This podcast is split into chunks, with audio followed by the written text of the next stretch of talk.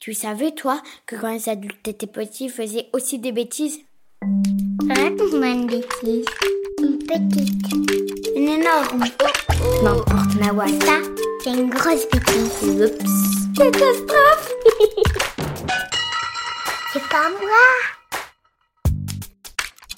Bonjour, je m'appelle Clément et je suis dessinateur. Et quand j'étais petit, j'ai fait une grosse bêtise.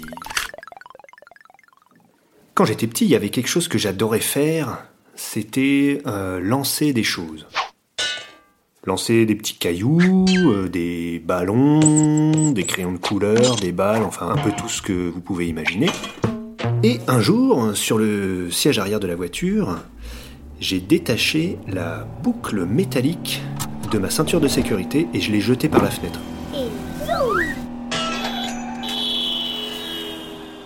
Alors bien sûr, c'était assez dangereux. Ça aurait pu euh, casser un pare-brise, ça aurait pu blesser quelqu'un, mais heureusement, ça n'a pas causé d'accident. Mes parents m'ont quand même évidemment un petit peu grondé, mais ça m'a pas empêché de continuer à jeter des choses. Une autre fois, je me promenais avec mes parents dans la rue et j'ai enlevé mes chaussures. Et je les ai jetées dans le soupirail d'un immeuble. Alors mes parents ont dû sonner à la porte de l'immeuble et cet immeuble, c'était le bureau euh, d'un homme politique qui avait beaucoup de travail. Alors on les a autorisés à aller récupérer mes chaussures dans la cave. Mes parents étaient très gênés, ils se sont beaucoup excusés.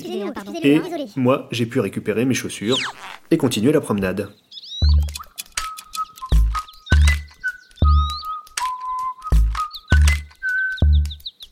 Et puis un jour, je pense que j'avais 3 ou 4 ans, tout d'un coup, il m'a semblé que ce serait super intéressant de jeter tous mes jouets par la fenêtre de ma chambre. À cette époque-là, on habitait dans un immeuble qui donnait sur la rue, où il y avait plein de monde qui passait, des voitures, des bus, euh, des gens qui venaient faire leurs courses, etc. Et ma chambre était au deuxième étage. Donc un après-midi, j'ai ouvert grand ma fenêtre et j'ai commencé à lancer mes jouets.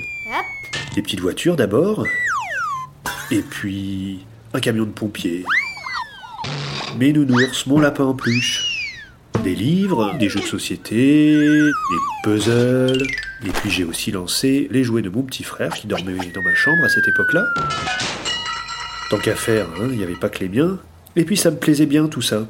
Alors au fur et à mesure que ma chambre se vidait, le tas de mes jouets grossissait sur le trottoir. Ça grossissait, ça grossissait, au milieu des passants. Et oui, parce qu'il y avait les gens qui continuaient à passer. Et je me souviens très bien que les gens ne réagissaient pas. Personne ne disait rien.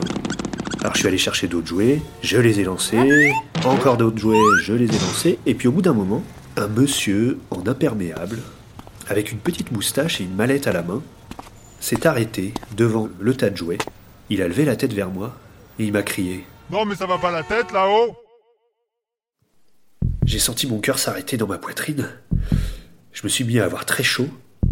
Et là, j'ai réalisé que j'avais fait une grosse bêtise. Parce que quand on est petit, on se fait souvent gronder par ses parents, plus rarement par euh, une maîtresse. Mais là, je me faisais gronder par quelqu'un que j'avais jamais vu et que je connaissais pas du tout. Alors ça m'a fait un effet euh, très fort.